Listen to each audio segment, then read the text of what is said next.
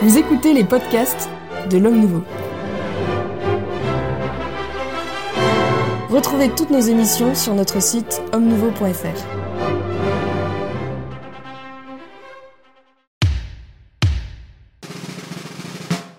Chers amis, bienvenue dans le Club des Hommes en Noir, une nouvelle émission consacrée aujourd'hui à l'avenir du catholicisme euh, en France, ou si on pose la question d'une autre manière, est-ce que le catholicisme culturel peut euh, sauver le catholicisme cultuel culture, culte, deux mots qui se euh, répondent et qui se, qui se renvoient l'un à l'autre. Pour en parler euh, aujourd'hui, j'ai le plaisir d'accueillir l'abbé Grégoire Cellier. Monsieur l'abbé, bonjour. Bonjour à vous, Philippe Maxence, et à tous les auditeurs. Alors, on m'a fait le, gentil reproche à plusieurs reprises de ne pas assez présenter mes invités. Pourtant, je suis une star bien connue. Bah voilà, donc euh, je me disais pourquoi les présenter. En fait, tout le monde, la terre entière, euh, les connaît. Donc, vous êtes prêtre de la fraternité sacerdotale Saint-Pidis. Vous vous occupez notamment de la lettre à nos amis, à, nos frères prêtres. À nos frères prêtres, je ne sais pas s'ils sont amis. Euh, vous êtes le desservant, je ne sais pas comment on dit. Prieur. Prieur. prieur. Oh là, c'est un beau titre ça. Prieur de. Notre-Dame de Consolation, la chapelle Notre-Dame de Consolation qui est donc la chapelle érigée en, mémoire des morts de l'incendie du bazar de la Charité. Très bien. Monsieur Abbé Gelfucci, ça fait un petit moment maintenant que vous êtes parmi nous, c'est bien. Bonjour. Et on est toujours heureux de vous accueillir. Euh, vous, êtes, euh, vous êtes prêtre catholique. C'est beau comme définition. Hein. c'est la plus belle des définitions. Euh, du diocèse de Paris, c'est ça? Tout à fait. Et euh, bien, nous sommes très heureux de, pouvoir vous accueillir au micro du Club des Hommes en Noir. Et aujourd'hui, nous sommes un, peu en... L'élite de l'élite est là, est présente et fait face à cette question redoutable de l'avenir du catholicisme en France. Et le laïc de l'étape, donc, comme j'ai l'habitude de le dire, c'est notre ami euh, Guillaume de Thieulois, directeur du Salon Belge, mais en fait directeur de tellement de choses que... Polydirecteur. Euh, voilà, polydirecteur, oui, c'est un, nouveau terme. Euh, également euh, écrivain et journaliste. Merci donc de, votre présence. Merci à vous. Bonjour Philippe et bonjour aux auditeurs. Alors le, le prochain numéro de l'Homme Nouveau va publier dans ses, dans ses colonnes un, un débat entre Guillaume Cuchet, euh, qui est l'auteur notamment du, enfin, dont le dernier livre euh, paru s'intitule Le catholicisme a-t-il encore de l'avenir en France?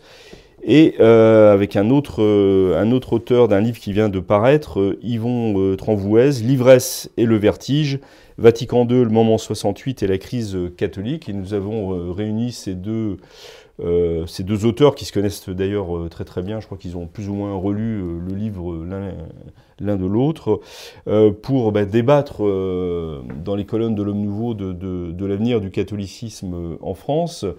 Et Guillaume Cuchet, en fait, alors je peux peut-être résumer sa, position à, la serpe, mais dit en quelque sorte que l'Église catholique se trouve en France et certainement en Occident se trouve un, un tournant de son histoire.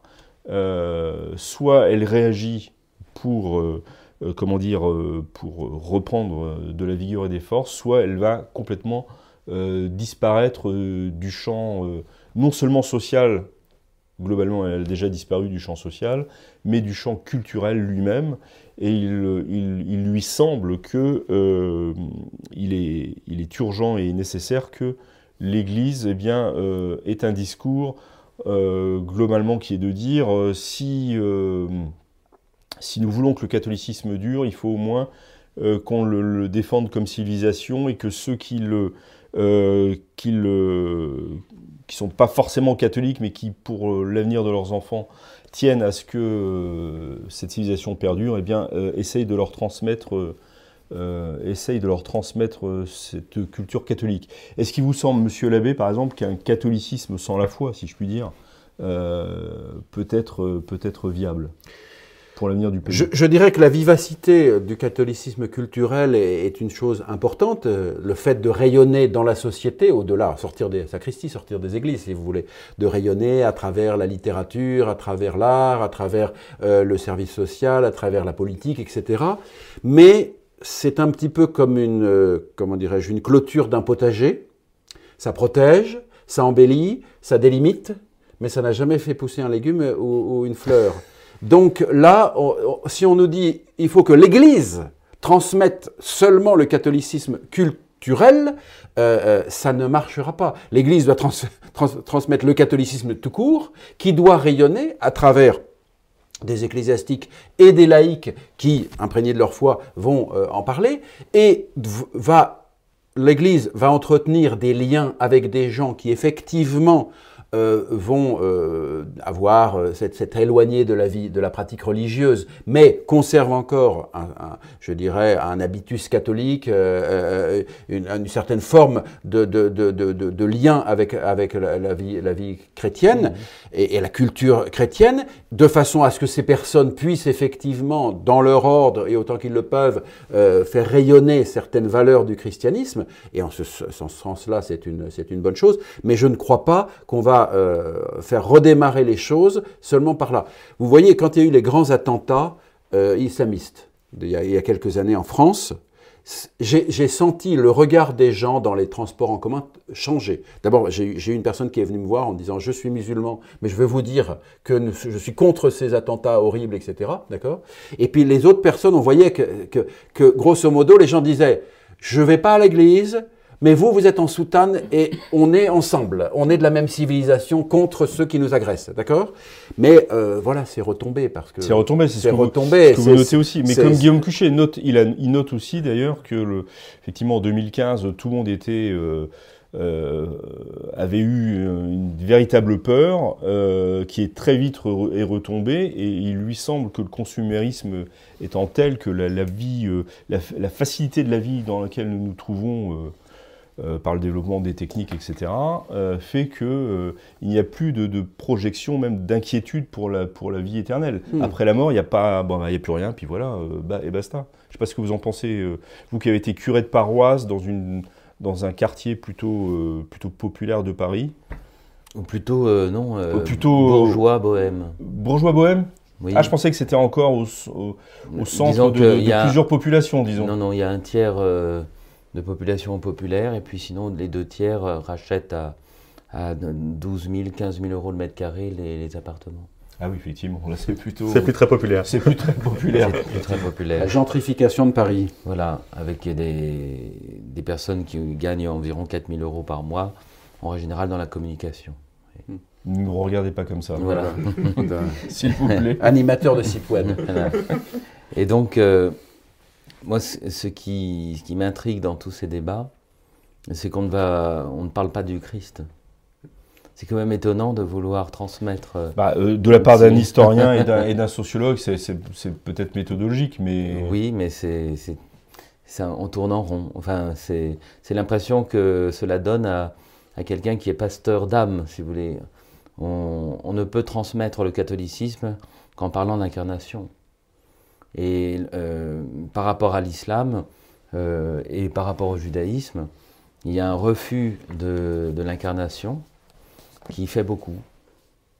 Et, qui, euh, donc, si vous voulez reconquérir les âmes et aller au-delà de la culture et des belles cathédrales et des, belles peintures, il faudra à un moment donné dire que Dieu s'est fait homme. Alors peut-être que je ne me suis pas très très bien expliqué euh, ce que Guillaume Cuchet, je parle à sa place, donc c'est toujours un peu euh, un exercice un peu limité, mais euh, et un peu dangereux. donc c'est plutôt ce que je vais dire moi là qu'il faut qu'il faut prendre. Enfin c'est à moi qu'il faut qu'il faut l'attribuer. Ce qu'il entend par catholicisme culturel, c'est pas justement ce qu'il. Enfin il le distingue du catholicisme patrimonial. Mm-hmm. Donc c'est pas la beauté des cathédrales quand, quand Notre-Dame de Paris mm-hmm. a a, été incendié, euh, le cœur de la France a, battu à ce rythme-là. Mais c'est vraiment, mais, si je peux finir, c'est vraiment le, catholicisme culturel au sens des mœurs. c'est le fruit euh, évidemment d'une foi qui existe encore euh, aujourd'hui dans des mœurs qu'on essaye de, de, continuer à vivre et à transmettre. Le fait d'aller à la messe euh, pour être, enfin, le fait de faire baptiser ses enfants, leur faire faire leur première communion, mhm. euh, de mourir avec des, euh, des funérailles catholiques et non pas dans un mélange, ce qu'il raconte dans son livre à un moment, dans, dans, un des chapitres où au cours d'une messe, enfin d'une cérémonie funéraire dans l'église. À la fin, il y a l'intervention d'un et d'un bouddhiste qui, qui, prend la parole et évidemment qui transmet pas les paroles de la foi mmh. catholique. ou alors, ce qu'il nous a expliqué également, c'est que les, les euh, les pompes funèbres aujourd'hui eh bien euh, prennent tout en main quoi. Euh, peut-être pas dans le diocèse de Paris où là il y a encore une structure ecclésiale mhm. forte, mais tout ça en province ça, et ça existe. Au Père Lachaise, ce sont les ce sont les pompes funèbres qui prennent qui jusqu'à l'organisation de la cérémonie mais oui. religieuse. je vous parle des, du Père Lachaise. On a observé d'ailleurs pendant le, Covid euh, que des personnes euh, ne sont pas passées par l'Église pour, euh, pour des raisons sanitaires, pour des raisons même de, refus des autorités ecclésiastiques ou, de réduction, de peur, d'entretien de, cette peur. Et du coup, les pompes funèbres se sont arrangées elles-mêmes. Et donc, on n'a pas vu augmenter le nombre d'enterrements dans les églises de Paris, bien au contraire, et les pompes funèbres ont, ont fait leur célébration euh, rapide pour cela. Mais euh, je reviens à ce que je disais, c'est-à-dire que euh, on ne pourra pas avoir une culture catholique, pas seulement en effet de ce qui est des arts, sans repasser par la raison pour laquelle la, la morale catholique a été affirmée. C'est-à-dire que ce n'est pas une religion comme une autre. Euh, les musulmans actuellement sont très pratiquants le vendredi. Vous avez des juifs qui sont pratiquants. Euh, vous avez le Kaddish pour, euh, pour les, les, obsèques. Vous avez des musulmans qui sont très observants et qui enterrent leurs morts très rapidement selon leurs coutumes. mais si vous voulez, donc la religiosité sera utilisée pour la religion universelle. Et c'est la raison pour laquelle vous avez un bouddhiste qui peut s'exprimer à la fin de funérailles, mhm. d'un rite, euh, si vous voulez, même au sein d'une église chrétienne, qui est euh, horizontale, ou qui n'évoque pas suffisamment le fait, que, euh, la différence. La différence, c'est que nous croyons que Dieu s'est fait homme, et que Jésus a une autorité divine pour restaurer la nature humaine, pour interdire la répudiation, donc déjà, les juifs et les musulmans, euh, au point de vue du mariage, il y a un problème. Puisque l'autorité divine a dit c'est plus possible la répudiation. Vous devez vous pardonner 77 fois cette fois. Mais quelle est l'autorité moraliste, n'est-ce pas, de ceux qui vont vous dire ça? Ben, C'est parce que Jésus est Dieu. Et il restaure et dit il n'en était pas comme ça dès le commencement. Et non seulement la répudiation, mais le divorce. Vous voyez, le divorce est revenu en France avec la Révolution française. C'est à ce moment-là qu'il y a eu le début de la rupture entre la, culture et le culte. Parce que quand on a une culture du divorce, on détruit la femme. La femme, le divorce n'a pas libéré la femme.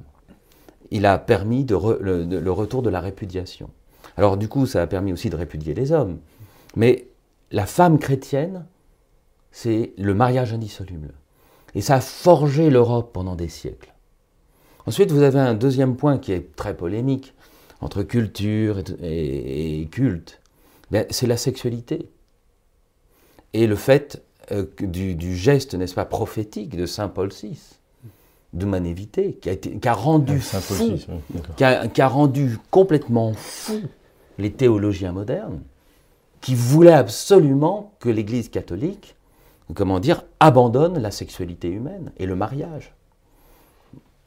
Vous voyez et, et donc c'est ça qui est difficile à entendre, c'est vrai.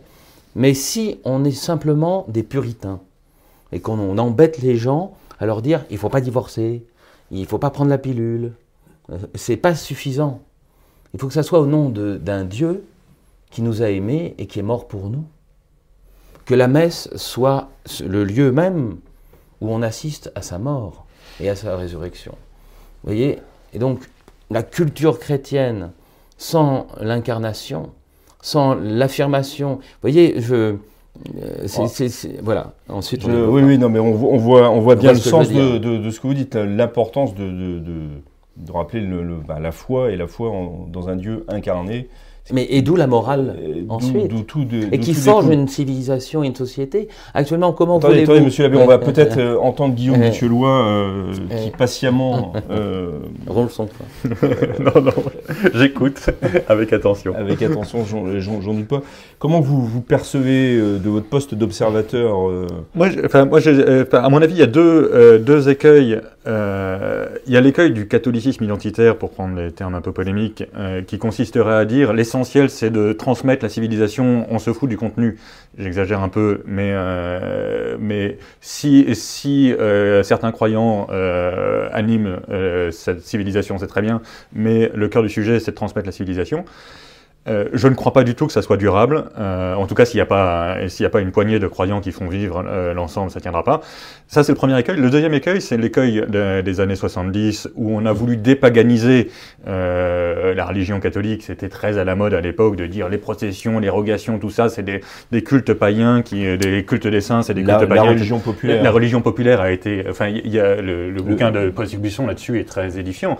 on, on a tout fait pour saccager. Et donc, aujourd'hui, on a ces catholiques zombies, comme dirait euh, Todd, euh, qui euh, ont été d'une certaine façon persécutés par l'Église institutionnelle, qui les a chassés en leur disant Vous n'êtes pas assez catholique pour nous, dégagez ». et on s'étonne évidemment que ces gens-là ne rentrent plus dans les églises. évidemment qu'ils ne rentraient pas beaucoup à l'époque, mais au moins quand ils venaient faire la procession votive de la Sainte, je sais pas quoi, quand ils faisaient ben, ça, ça, les mettait en contact une fois par an, deux fois par an, cinq fois par an avec l'Église c'était pas satisfaisant. Il fallait évidemment faire des choses, mais à mon avis, il faut quand même tenir euh, le fait de leur parler à, ces occasions-là, comme euh, on le fait euh, tout au long de la vie avec le baptême, avec les obsèques, etc. Mais à condition d'avoir un truc à dire. Si, si, si à l'occasion du baptême, on leur dit bienvenue dans la communauté et c'est une nouveau rite, ça. Oui, mais, ouais, mais c'est pas que ça, quoi. Si, si on leur dit pas que le baptême c'est aussi être lavé du péché originel, et être configuré au Christ, c'est des messages qui sont beaucoup plus forts. Parce que pardon, Guillaume, mais vous, vous, vous mettez le, je vous interromps parce que c'est un sujet vraiment très intéressant, parce que le, le, le, le nouveau rite de, et de baptême est vraiment axé sur, euh, sur l'entrée dans la communauté. Ça a été rectifié. Hein. Oui, enfin, euh, quand vous, quand vous le voyez sur le terrain, excusez-moi, mais il y a 15 jours, j'étais à un baptême. Bien sûr, bien sûr. Euh, vous voyez pas que c'était rectifié. Hein. Non, mais le, le mot a été rectifié, mais ensuite, l'idée.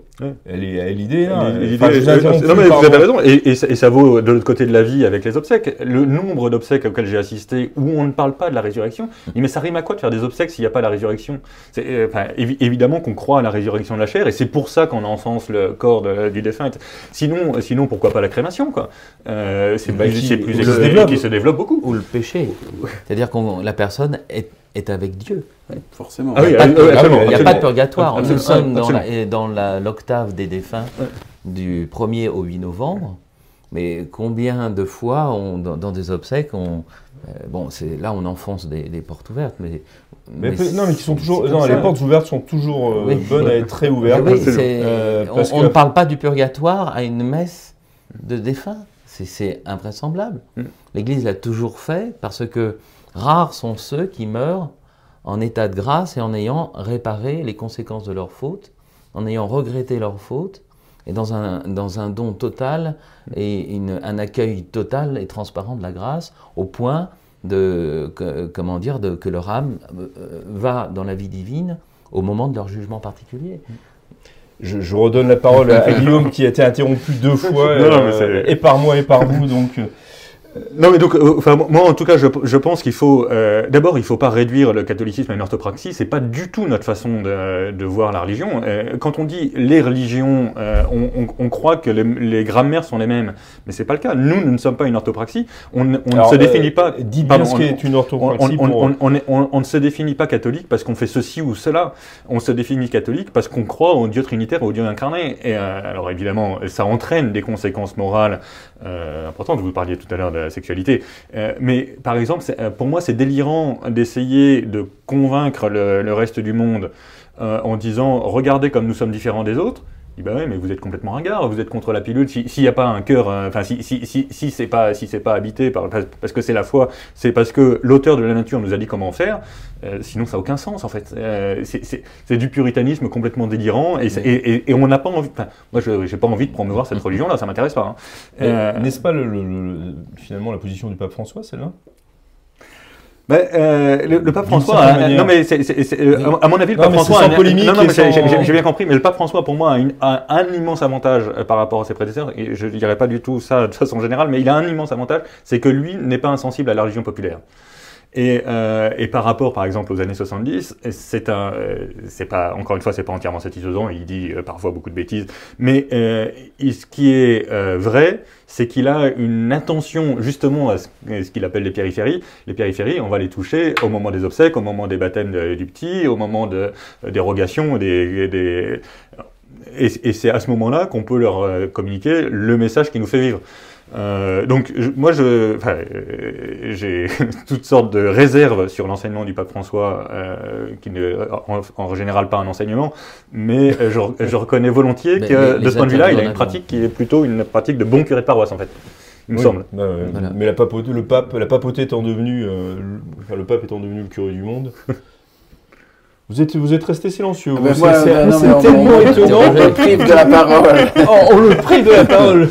non, mais, parler. Voilà, je, je dirais, donc, pour revenir donc, de cette dialectique. C'est très, thomiste hein, comme. Voilà, cette dialectique. Je donc, dirais, euh, je réponds, euh, je conclus. Catholicisme culturel, catholicisme culturel. Le catholicisme culturel, donc sans le catholicisme culturel, est donc, euh, je dirais, un reliquat d'une vie chrétienne antérieure des parents, de, de, de, du pays, etc où on, ne pratique plus, on n'est plus dans cette, dans, dans cette religion, mais on garde un certain nombre d'habitudes et de réactions et de façons d'être, c'est donc une conséquence. C'est-à-dire parce que euh, nous étions chrétiens, nous avions une certaine façon d'être. C'est donc une conséquence, mais une, conséquence n'a jamais pu euh, rénover et ravigorer une cause. Donc si on, focalise tout sur le catholicisme cultuel, qui est une conséquence, on ne pourra pas ravigorer le catholicisme cultuel, qui en est la cause. Et donc déjà, ça, alors encore une fois, c'est important, il est important parce que, comme on le dit, ce sont des points de contact. Ce sont des points de contact de l'Église avec des gens qui, quoi qu'il arrive, se disent eh, je suis plutôt catholique que musulman ou juif, voilà, euh, ou bouddhiste ou je sais pas quoi. Donc ça, ce qui fait que quand ils entreront dans une église, ils auront une écoute différente, ils auront une façon d'aborder les choses, ou qu'ils liront, qu'ils liront des textes relatifs au christianisme, ou que, dans des interventions. Donc, en ce sens-là, le catholicisme culturel a son importance à la fois pour la mission de l'Église, parce que c'est plus facile vis-à-vis des personnes qui sont dans ces dispositions-là, et par rapport à, l'ensemble, je dirais, au rayonnement dans le pays, parce que le fait d'avoir des gens qui éventuellement vont vous soutenir, même s'ils ne pas ils vont pas forcément à l'Église le dimanche, mais vont vous soutenir en disant bah, vous avez raison, effectivement, c'est la tradition de notre pays, ça, ça, pourra aider, mais ça ne peut pas rénover. Mmh. Euh, Barès, Maurice Barès, a écrit en 1914 un livre qui s'appelle La grande pitié des églises de France, où il avait fait le tour un petit peu mmh. des églises, des régions, mmh. pour aller voir l'état des bâtiments. C'est la grande pitié des églises de France, c'est, euh, ce sont les bâtiments, l'état des bâtiments. C'est un, cri d'alerte en disant attention, le patrimoine religieux de notre pays à la suite de, la séparation de l'Église et de l'État est en train de se dégrader, et, ce, manteau d'église qui couvre, qui couvre la France est important, etc. Mais lui, il dit explicitement, lui qui était agnostique, lui qui ne, pratiquait pas, qui ne, vivait pas comme un chrétien, il dit explicitement, et je pense que c'est la clé de la chose, l'Église de France ou les Églises de France ont besoin de saints. Il faut un rayonnement spirituel parce qu'encore une fois, ce manteau d'église, sinon, il n'a aucun sens. Il est au centre du village, il est pour le village quelque chose d'important. Si vous voulez, cette église est importante et c'est pour ça que les maires actuellement les rénovent de façon assez, euh, je dirais assez, ils sont assez attentifs à, leur patrimoine. Mais si c'est vide toute l'année, ça, n'a plus de sens réel et ça ne peut plus irriguer et irradier dans la vie sociale. Et donc le catéchisme culturel, qui n'est qu'une conséquence, ne peut pas remplacer sa cause. Et donc il faut que l'Église, enfin l'Église est là d'abord et avant tout pour prêcher la foi. Hmm. Elle n'est pas pour, pour, pour animer la culture. Ah, mais ça, je pense que tout le monde est... non, mais je veux dire, donc, si vous voulez, le, principe de Guillaume Cuchet, qui encore une fois est un, homme fort intéressant et extrêmement éclairant et il nous apporte beaucoup, mais euh, non, ça, ça ne peut pas être... Ça peut être, du point de vue, je dirais, on va dire, d'un homme politique. On, va dire, quand je dis un homme politique, quelqu'un qui est investi dans la vie de la cité. De se dire, voilà, je, je dois défendre ce patrimoine, je dois défendre cette civilisation, cette culture qui est la nôtre.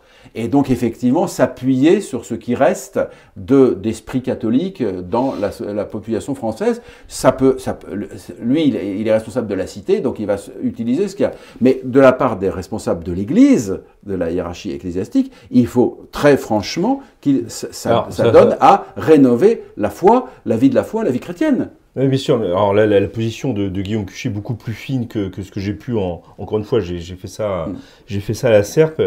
Mais puisque j'ai parlé aussi du, du livre d'Yvon Trambouez qui, qui, porte euh, plus sur des sur des aspects historiques, euh, autant Yvon Trambouez que Guillaume Cuchet ont, ont mis en relief euh, dans le débat donc, qui, va, qui va apparaître dans le nouveau le fait que la réforme liturgique avait joué un rôle euh, déterminant dans le décrochage mmh. euh, du nombre de, enfin dans la baisse forte des, du catholique, enfin du, du, nombre de catholiques. Euh, alors ils l'ont expliqué de manière assez qui sort un peu de nos de nos discours habituels, c'est-à-dire que pour eux, le, le, passage de la, du latin à la langue vernaculaire impliquait, en quelque sorte, il y avait une espèce de, euh, de mystère. De, mystère, alors que, que Cuchet va jusqu'à dire, va appeler d'enfumage sacré. Mmh. Euh, on ne comprenait pas très bien ce qui se passait, mais c'était dans un.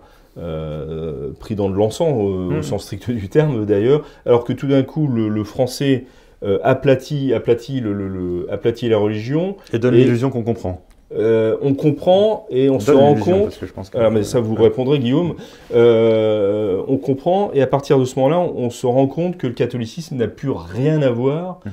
avec la réalité qu'on vit au quotidien, avec l'existence. Euh, mais vous, avec nos existences. Moi, je pense que c'est une, illusion. je connais plein de gens qui croient qu'on comprend mieux parce que c'est en français.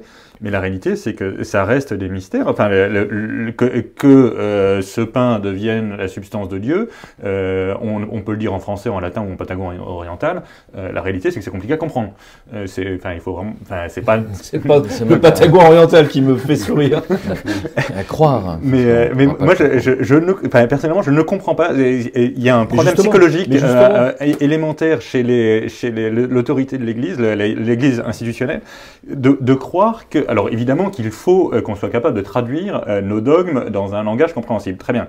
Mais, euh, mais croire que parce qu'on dit de même nature au lieu de consubstantiel, on a rendu la chose compréhensible, on a juste compliqué la chose. La réalité, c'est qu'on on, devient inaudible par rapport aux musulmans. On est trithéiste. Oui, mais justement, c'est ce que dit, c'est ce que disent les, deux auteurs que je cite, c'est que finalement, en passant au français, on a cru, les autorités ont cru que ça serait compréhensible, euh, pour le plus grand nombre.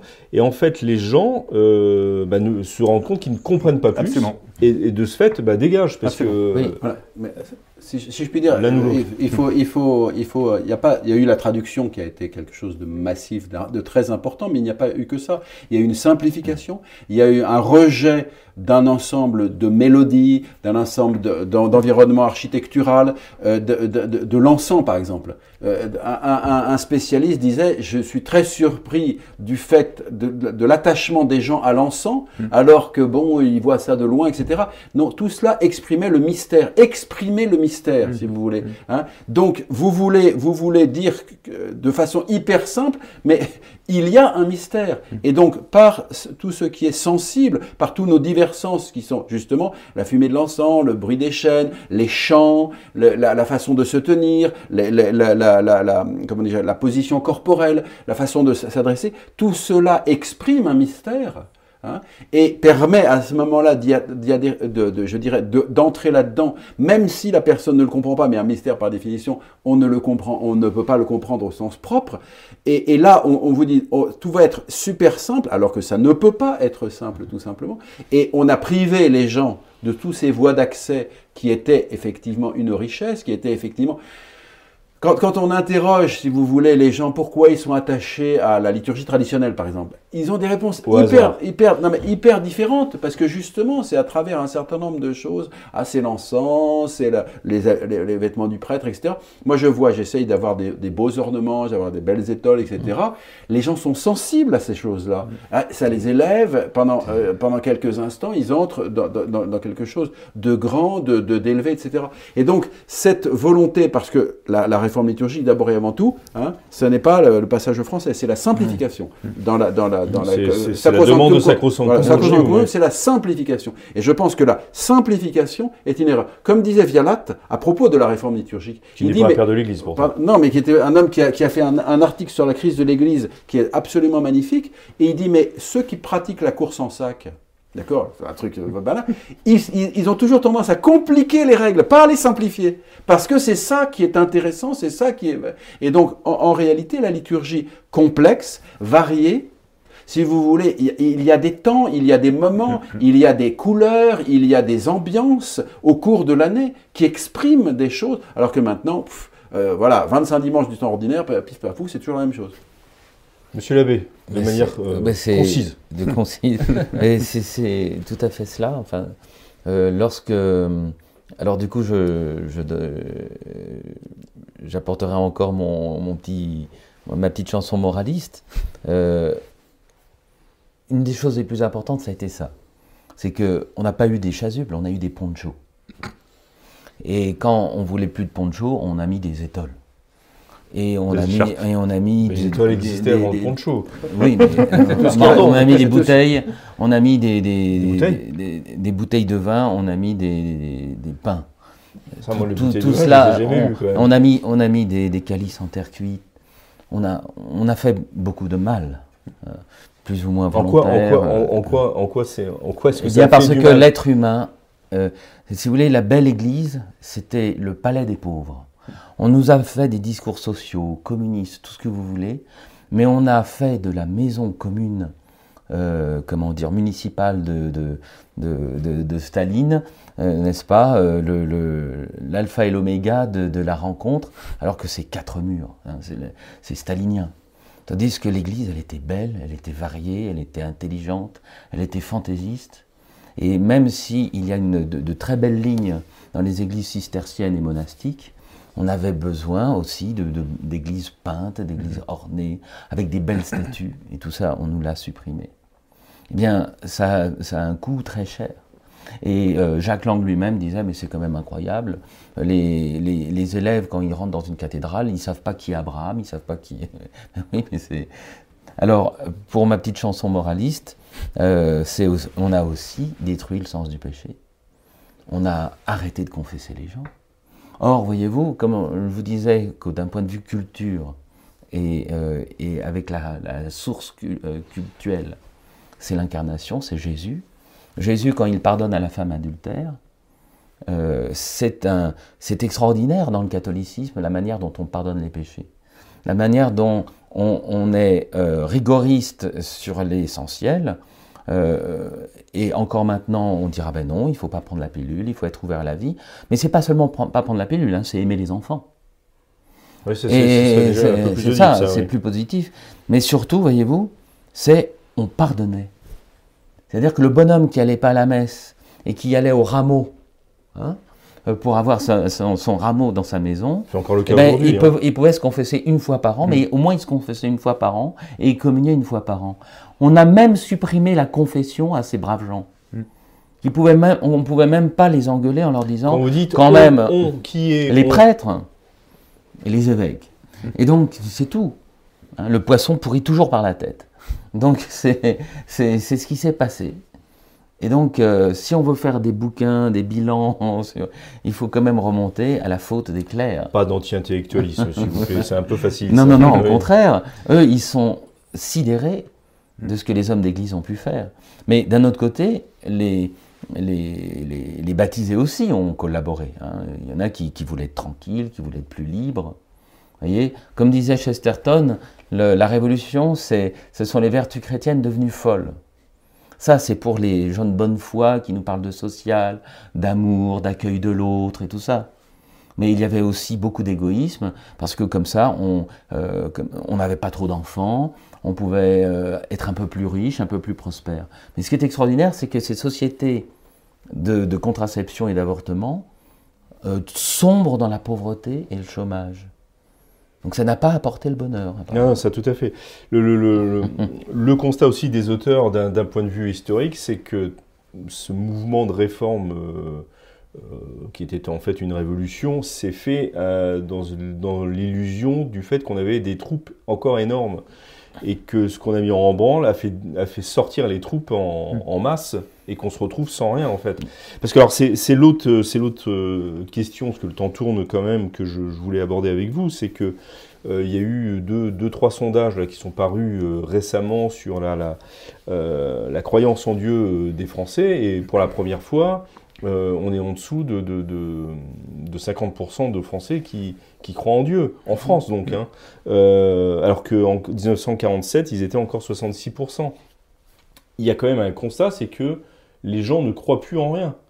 Et Ah bah, on- pas- ou on croient est- en toute chose, ou croient en, est- n'importe quoi. Mais on est Vous- desséché. Vous, ça. vous, vous venez de dire qu'on était dans l'octave euh, des défunts, mais euh, ce, qui a, ce qui a marqué peut-être les gens, euh, mon épouse m'en parlait euh, récemment, c'est que dans un petit village où nous habitons, eh bien en fait, ce qui, ce qui est le- la fête du moment, c'est Halloween. Mm. C'est pas du tout, euh, c'est pas du tout euh, ni la Toussaint, ni, euh, ni le lendemain. la- C'est commercial, mais c'est en effet. c'est pas- euh, oui, mais on sonne aux portes et les gens euh, vous disent oui. euh, prenez un bonbon, ou enfin Oui, oui. donnez de l'argent, ou sinon on vous jette un sort. Oui, c'est la Quand Marlène Schiappa fait le- fait l'éloge de, de la, la sorcellerie, sorcellerie, il y a peut-être un- euh, à se demander, même si elle, elle ne pratique pas elle-même, Mhm. euh, on voit qu'on n'est plus, on n'est plus du tout dans une culture, une civilisation chrétienne, et que l'Église ne semble ne rien faire sur ces points-là. Euh, 10 secondes. euh, l'Église- 10 secondes. 10 secondes.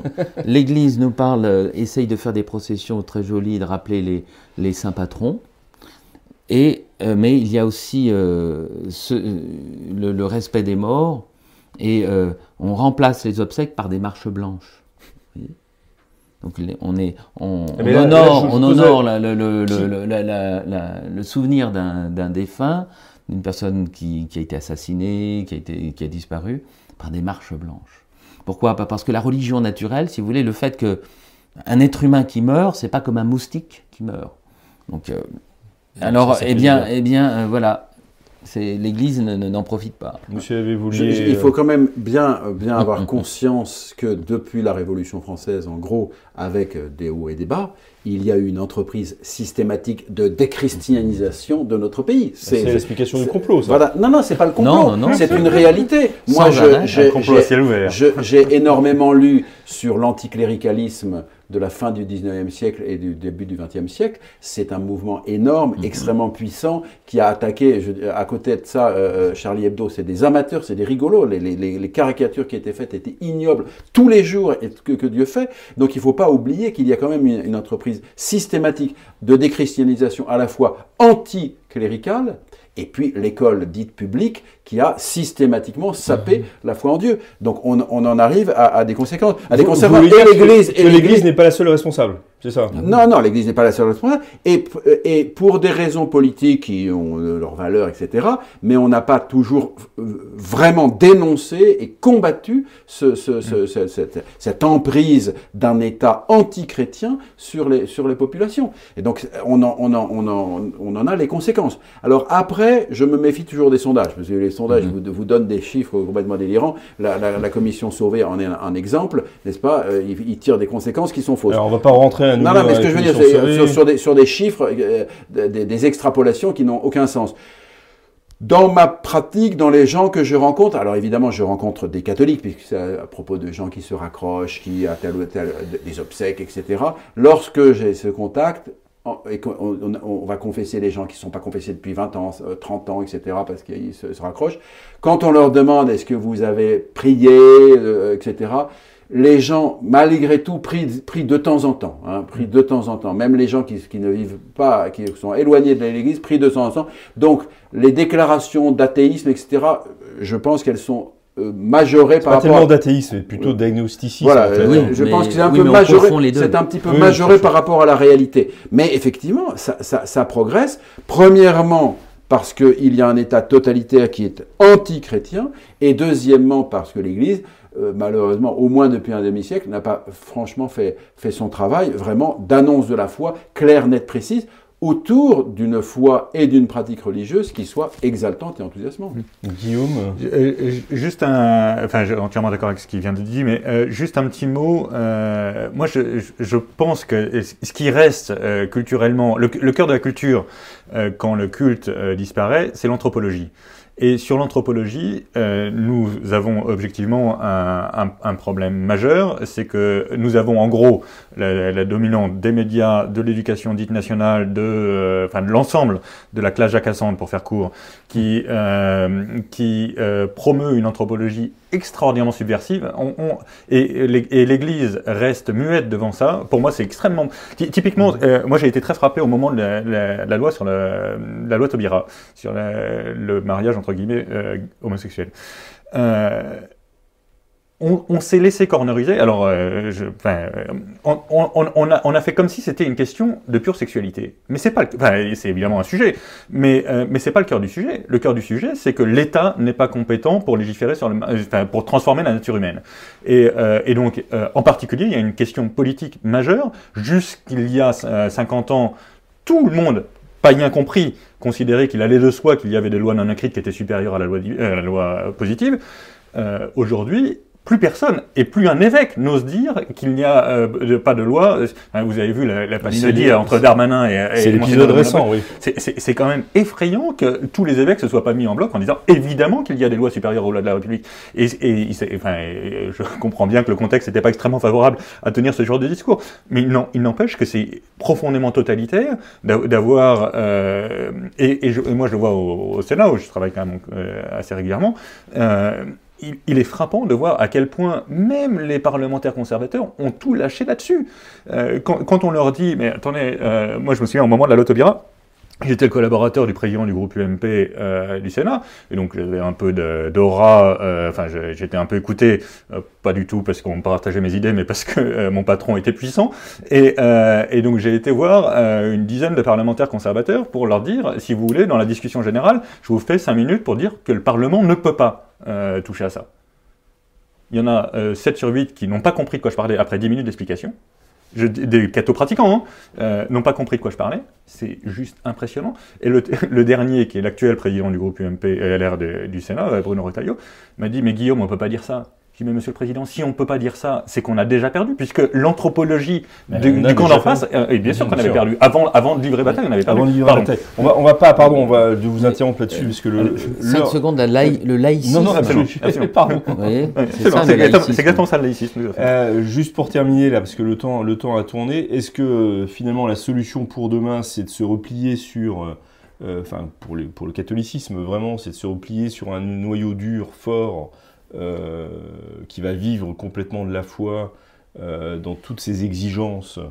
euh, Mais vous êtes déjà piégé dans votre, votre euh, Se replier, non, on va pas se non, replier. Vivre et rayonner, au contraire. Alors- rayonner la foi. Changer les termes si vous voulez. et Ah vous- non, ah non, les termes sont Mmh. importants. Non, mais vous les changerez dans votre réponse. Ouais. Euh, donc moi, je reprends ce que je disais, si vous voulez bien ne pas m'interrompre. Donc se replier sur un noyau dur qui vit complètement de sa foi au risque euh, de transformer le catholicisme, qui a une portée universelle, à une petite secte.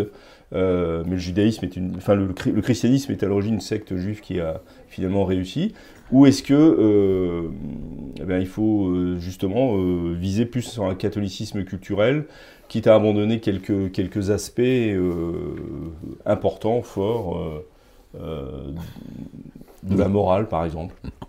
Ni l'un ni l'autre. Voilà, non, on- euh, le- le- encore une fois, il s'agit d'abord que l'Église fasse son travail, déjà, que l'Église fasse fondamentalement son travail d'annoncer la foi et de rayonner, parce que si vous êtes chrétien, forcément vous vous intéressez à la vie, à la vie culturelle, à la vie, à Bah, la vie politique, moi je veux bien, etc. je vous entends, mais il y a, il y a- il y a moins de 50%, euh, que vous croyez ou pas au sondage, il y a moins de 50% euh, de, de Français qui... qui, qui- Oui, qui mais, croient. mais les, Donc, mais les Américains, eux, euh, ils vont développer des, des moyens apologétiques que les Français n'utilisent plus du tout.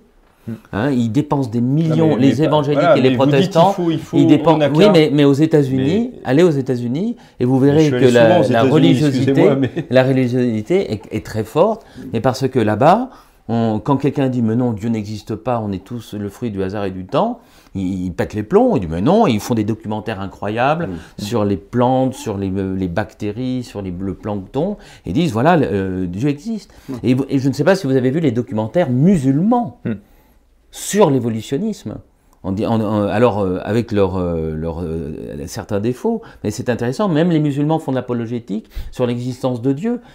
Les catholiques, Mais donc on est bien d'accord. Là, euh, Il faut rayonner, il faut rayonner, mais forcément, vous êtes dans votre paroisse, vous êtes dans, près dans votre paroisse, bon, vous, vous faites votre travail dans la paroisse, mais forcément, vous avez une ouverture sur le reste. Alors, ça, ça sera à travers une revue, ça sera à travers euh, une, une vidéo sur YouTube, etc. Mais vous avez, vous, vous allez vers du rayonnement, et vos fidèles aussi, vous rayonnez. Moi, ma conception, c'est que je suis là pour allumer le feu, comme dirait un, un grand théologien du XXe siècle, pour allumer le feu, n'est-ce pas, et que les paroissiens et que les fidèles le rayonnent dans leur vie autour d'eux. Et c'est ça, euh, c'est- un effet démultiplicateur. Si, euh, comme vous dites, vous devez se, replier, non, on va pas se replier, on va au contraire faire en sorte qu'il y ait une étincelle qui se propage à travers tous les fidèles qui vont le rayonner dans la, dans la vie sociale. En une minute, Guillaume, Euh, je- je- je- je- juste un mot. Je, je pense qu'il faut déjà euh, prendre en compte la réalité. Euh, nous sommes une minorité et c'est plus la peine de faire semblant d'être un interlocuteur privilégié de l'État, etc. C'est fini.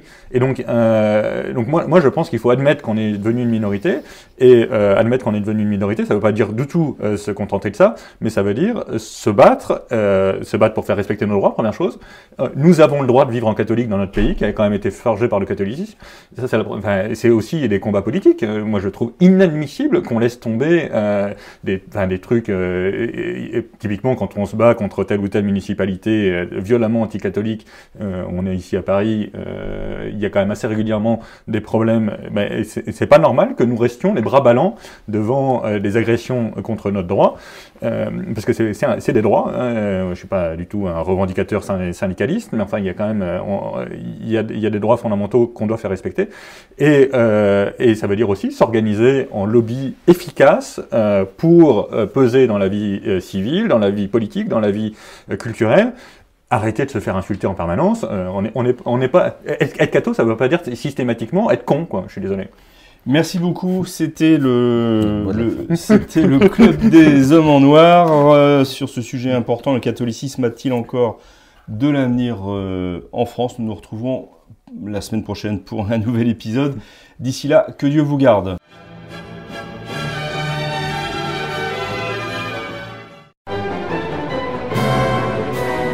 Merci d'avoir écouté ces podcasts de l'Homme Nouveau. Si vous souhaitez soutenir nos émissions, rendez-vous sur l'onglet Faire un don de notre site homme-nouveau.fr.